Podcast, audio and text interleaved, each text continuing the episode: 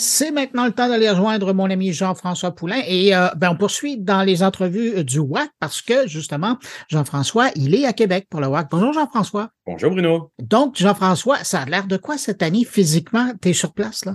Ben, c'est le fun. Tu sens que c'est vraiment le retour de pandémie. Hein. L'année dernière, c'était une édition qui, ben, je suis même pas venu d'ailleurs parce qu'on était un peu, un peu trop proche encore de la pandémie. On n'était pas complètement décloisonné. Je, je sais même pas s'ils avaient une version en personne. Je pense que oui. Mais cette année, c'est le retour en force des événements. Hein. Les, gens étaient là, puis tout le monde était content de se voir, puis euh, le karaoké, puis toutes les activités que le WAC... Hein. Le, WAC, c'est aussi beaucoup le, les activités de corridor où on genre... Le social. le social.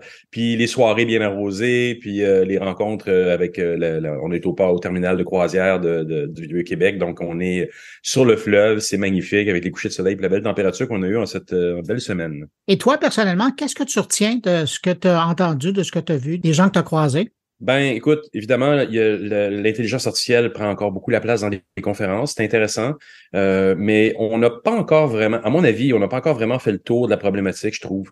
J'étais dans une conférence qui n'est pas celle, du WAC où euh, quelqu'un posait la question, euh, disait, mais où sont les sociologues et où sont les théologiens?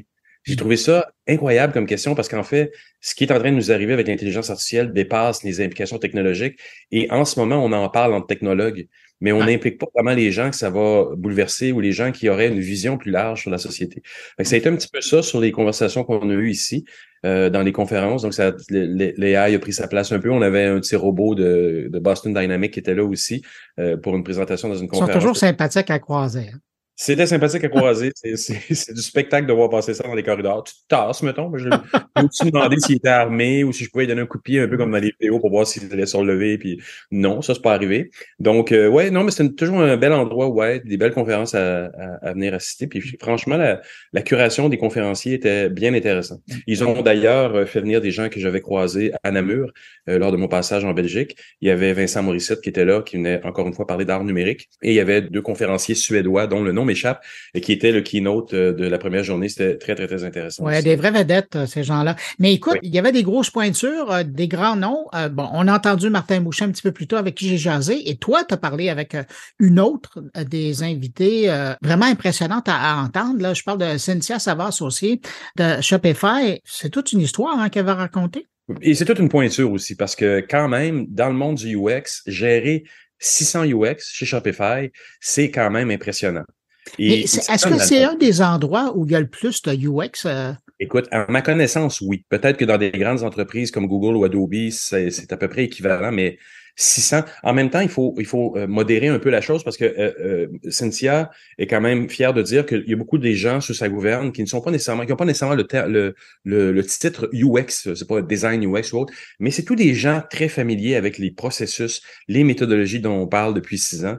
Donc, c'est quand même impressionnant pour une organisation et ça donne la note sur la qualité d'un produit ou sur la qualité qu'on veut que le produit ait en bout de ligne euh, face à ses utilisateurs, face à nos utilisateurs. Puis on le voit, ils sont quand même impressionnants au niveau de la production. Ils ont encore sorti, euh, il y avait, avait d'ailleurs une autre pointure ici, Maud Lavoie, que j'ai interviewé mm-hmm. sur le sujet de Shopify, avec qui on a parlé justement de ces mises à jour massives qui font à chaque année des features, des nouvelles affaires, euh, l'AI commence à arriver, le conversationnel aussi. Donc, on peut comprendre pourquoi Amazon tremble un peu à l'idée euh, d'un Shopify qui prend des parts de marché chez les petits commerçants. Qui se rapproche de plus en plus dans le rétroviseur d'Amazon. Écoute, euh, Jean-François, on va aller écouter cette entrevue-là euh, que tu as fait avec Cynthia Savard associée, que tu as pris tout de suite après la sortie euh, de scène. Vous vous êtes trouvé un endroit, on va peut-être entendre des gens passer, là, parce que ça avait l'air un peu bruyant. Merci beaucoup d'avoir été là pour mon carnet, d'avoir zioté, d'avoir écouté. Et puis, ben écoute, on, on, on, va écouter ton entrevue, puis on se retrouve la semaine prochaine. Merci. La semaine prochaine. Merci, bye-bye. Quand on pense aux gestionnaires dans une équipe, souvent, il y a comme une mauvaise conception que le gestionnaire, son but, dans le fond, c'est de gérer les gens et rien d'autre. C'est une partie, c'est un volet de, de l'emploi. Hein. Évidemment, il faut que, en tant que gestionnaire, on gère des gens. Et plus on s'élève dans l'entreprise, plus on se rapproche des problèmes organisationnels de gens, de talents. Et euh, dans le fond, moi, mon propos, c'est que le rôle du gestionnaire, c'est pas seulement de gérer les gens. C'est une partie, mais ça devrait jamais être beaucoup plus que le tiers du rôle. Euh, il y a un autre tiers qui devrait être passé à euh, viser, donc créer la stratégie de produit, la stratégie d'entreprise. Et pour faire ça de façon, de, façon efficiente en tant que personne qui a un background en design, c'est de vraiment bien comprendre la business, hein, de comprendre l'entreprise pour laquelle on travaille, de comprendre le produit, comment il est utilisé, d'être réellement euh, d'approcher les problèmes d'un point de vue de connaissance du produit et de comprendre évidemment les utilisateurs. Donc, quand on a toutes ces choses-là ensemble, qu'on a développé beaucoup de contexte sur l'entreprise, c'est là que ça permet vraiment de, créer une bonne stratégie. Donc, ça, c'est un tiers du, rôle de gestionnaire. Le dernier tiers, c'est ce que j'appelle l'exécution, donc le suivi d'exécution, et c'est là qu'on passe beaucoup de temps à faire euh, euh, de la révision de produits, des design reviews, d'offrir du feedback, de réviser euh, ce que les équipes pensent faire, d'avoir les conversations, de faire des, sessions de travail avec les équipes aussi. Souvent aussi, hein, de revenir soi-même, faire un petit peu de design. J'ai mon petit scratchpad sur Figma, et puis des fois, ça m'aide aussi de revenir à faire du design moi-même. Donc, je trouve que ce qui permet de pousser l'innovation, ou du moins que moi je participe à pousser l'innovation dans une entreprise, c'est de ne pas opérer seulement comme un gestionnaire organisationnel. Parce qu'on va se le dire, des gestionnaires organisationnels, il y en a beaucoup. Hein? Le, gestionnaire... Euh, professionnel qui sort tout droit de, des grandes agences de consultation. Il y en a beaucoup, mais c'est pas pas pour ça que euh, un directeur est promu chez Shopify. C'est parce qu'il est profond, il ou elle est profondément bon à sa discipline. Hein. C'est un très bon designer à la base hein, qui se fait promouvoir et je veux que cette partie-là persiste, que cette partie-là soit célébrée et continue euh, d'être utilisée à son plein potentiel. Comment un chef d'équipe peut motiver son équipe à créer des solutions innovantes? Une des façons de motiver euh, les gens à créer des, euh, solutions innovantes, euh, tout d'abord, c'est de ne pas avoir peur des nouvelles technologies. Hein. On en parle beaucoup ces temps-ci, toutes les nouvelles technologies qui arrivent. C'est sûr que si on manque le bateau, c'est dur de, de, rattraper le bateau six mois plus tard. Hein. Donc, en ce moment, toutes les AI, on parle de ChatGPT, évidemment. Quand on est designer, on entend parler de Midjourney, de DALI. Il faut qu'on soit les principaux utilisateurs de ces nouvelles technologies-là pour savoir, premièrement, à quoi elles sont bonnes puis à quoi elles sont pas bonnes. Hein. Si on a peur de ces technologies-là, on, on, continue toujours de dire ah oh non, ils seront jamais assez bons, ils seront jamais capables de nous remplacer, on on va pas devenir euh, vraiment des, des experts de ces produits-là. Et euh, donc, il faut qu'on soit les principaux utilisateurs des technologies euh, qui sont réellement innovantes. Et moi, je pousse énormément mes équipes à l'utiliser, même si pour tout de suite, les résultats sont pas là. Donc, même si en ce moment, Midjourney ça fonctionne pas pour des années des, interfaces. On n'est pas capable d'avoir une rétroaction assez rapide pour avoir un vraiment bon résultat. Mais je veux que mes designers soient vraiment habiles et comprennent vraiment euh, dans quelle direction va la technologie. Euh, de la même façon, on a des designers de contenu euh, et les designers de contenu, il faut qu'ils comprennent comment leur rôle est en train de se transformer. Hein. Le, le, rôle du designer de contenu n'est plus simplement d'écrire. La, la partie écriture sera remplacée par ChatGPT facilement, en fait. C'est déjà possible. Alors, il faut que la personne qui est l'expert en langage, l'expert en linguistique, soit la personne qui, premièrement, génère de la productivité, donc génère de plus en plus de contenu et s'assure d'un point de vue éditorial que c'est de grande qualité, s'assure que ça suit le ton, la voix et le ton de l'entreprise. Donc, c'est ça que le rôle du designer de contenu devient. Donc, euh, pour s'assurer de l'innovation, en fait, c'est vraiment d'encourager les équipes à euh, utiliser, se familiariser avec les nouvelles technologies plutôt que d'y résister et de dire ben non, ce sera jamais assez bon, je serai jamais capable. Comment on peut encourager les, designers à utiliser ces outils-là comme pour devenir leur, leur meilleur allié finalement? Euh, je dirais là, la façon la plus facile en ce moment, c'est de commencer à utiliser ChatGPT, pas nécessairement pour faire du travail de design, parce qu'on est déjà ancré dans nos façons de faire et c'est difficile de dire, moi, je vais changer complètement comment j'opère demain matin moi, la façon que j'ai commencé à l'utiliser, c'est pour faire euh, de la traduction. Ah, comment utiliser, traduis-moi tel mot ou traduis-moi tel concept en telle langue. Et là, je réalisais comment je pouvais commencer à interagir, comment je pouvais euh, raffiner mon prompt. Euh, je ne sais pas encore le terme en français pour prompt. Donc, euh, le prompt, en fond, c'est de la façon qu'on interagit avec euh, l'interface de ChatGPT. Donc, à force de, travailler avec sur des petites choses, des petites tâches qui remplaçaient un peu mes, recherches sur Google d'habitude, là, j'ai développé, ah, il peut aussi faire ça. Je réalise que, ah, il peut aussi m'aider de tels trucs. Et puis là, ça commence à, générer de la créativité, en fait. Ah, voici un nouvel outil qui est très bon à faire certaines choses. Et là, je pousse, je pousse, je pousse. Ça permet aussi, en tant que designer, moi, quand je génère de la, value, de la, valeur, pardon, quand je de la valeur, c'est pas parce que je fais des belles spreadsheets, hein, des belles feuilles de calcul. Euh, c'est pas parce que je passe trois jours à faire une feuille de pivot qui calcule toutes les, les, les tabs dans ma feuille. C'est pas ça. ChatGPT est capable de m'aider à faire ça super facilement, ce qui me permet de débloquer beaucoup de temps pour faire plus de stratégie, faire plus de design. Donc, euh, moi, c'est comme ça que j'encourage les gens à utiliser les nouveaux outils sur des petites choses qui leur permettent de se familiariser avec, de devenir vraiment habile avec certaines parties. Puis après, c'est là que la créativité va vraiment prendre le dessus. Et la, deuxième, la deuxième chose que je dis à tout le monde, c'est de le faire tout de suite et maintenant. Hein, parce qu'il n'y a rien comme, je le, disais tantôt, il n'y a rien comme d'avoir manqué le bateau. Euh, pour que six mois plus tard, la technologie soit partout, les gens se mettent à utiliser un vocabulaire qui t'est plus familier et là, tu te sens vieux vraiment vite. tu te sens dépassé par la technologie puis c'est difficile de revenir en arrière, d'être la personne poche, même si c'est juste six mois, tu as vraiment l'impression d'avoir... Euh, c'est difficile, tu aurais voulu commencer avant. Donc, je dirais aujourd'hui et maintenant, tout de suite se familiariser avec les outils, voir qu'est-ce qui se passe, comment ça fonctionne, c'est quoi les limitations, comment tu peux positionner toi-même, comment tu peux évoluer ton rôle par rapport à ça. Ça existe encore des gens qui se font voler leur emploi par la technologie? La technologie vole pas les jobs. Hein? C'est les gens qui savent utiliser la technologie qui volent les jobs des gens qui savent pas utiliser la technologie. Ce que je dis tout le temps, c'est euh, c'est comme le calligraphe. Hein? Dans, le passé, on a utilisé cet exemple-là plus tôt jadis, la personne qui savait écrire était la seule qui savait écrire. Donc, les gens, c'était une commodité. Hein. On allait payer pour que la personne écrive à notre place parce qu'on ne savait pas écrire. Et là, finalement, les gens apprennent à écrire. Le, métier de calligraphe n'a pas disparu. Le métier de calligraphe s'est transformé. Et le métier de calligraphe existe encore aujourd'hui. C'est juste que plus ça va, plus ça devient une spécialisation qui se rapproche euh, de l'art.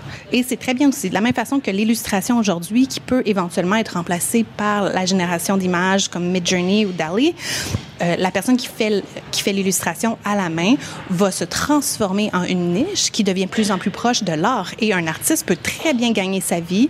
L'humanité a besoin d'artistes. Il y aura toujours des gens qui voudront payer pour avoir une œuvre faite à la main, faite spécifiquement pour toi, qui n'a pas été générée par un ordinateur. J'ai aucun doute là-dessus, mais c'est une transition, c'est un changement. Et il faut il faut se demander qu'est-ce qu'on est, qu'est-ce qu'on veut faire en fait? On veut manier l'outil ou on veut régler le problème, et ça, ça va euh, définir comment est-ce qu'on change et comment qu'on s'adapte.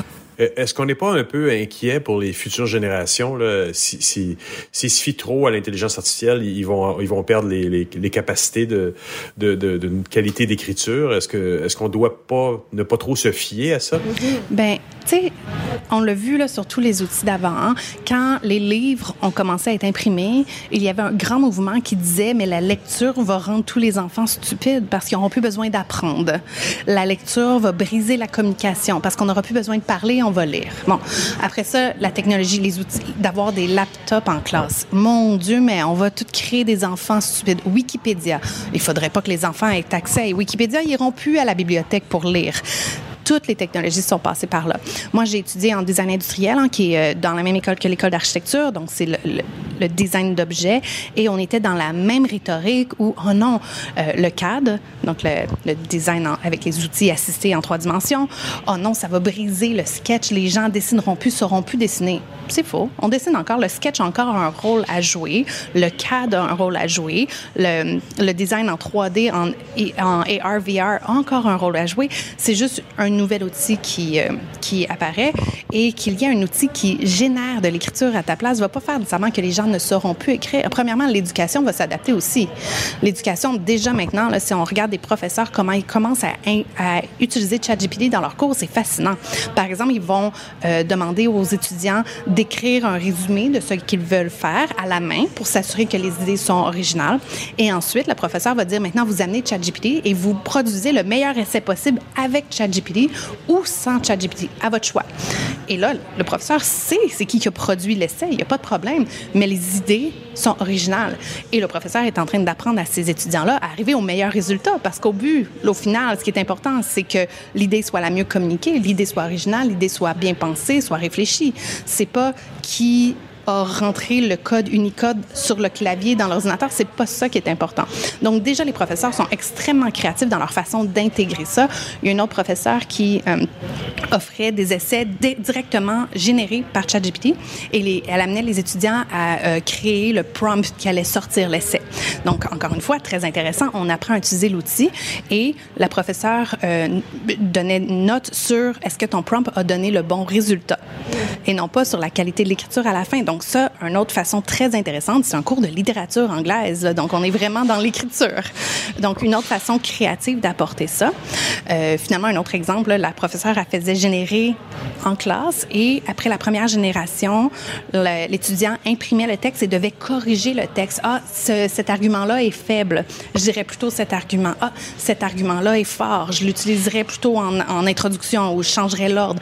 Et là, à ce moment-là, ça, ça développe énormément d'esprit critique qui, encore une fois, est dans le but d'élever euh, le niveau et d'utiliser ChatGPT comme un, first draft. Hein, et on s'élève, on élève le niveau en ne perdant pas de temps sur les trucs qui produisent moins de valeur et en mettant l'ensemble de euh, de nos ressources sur les trucs qui génèrent plus de valeur.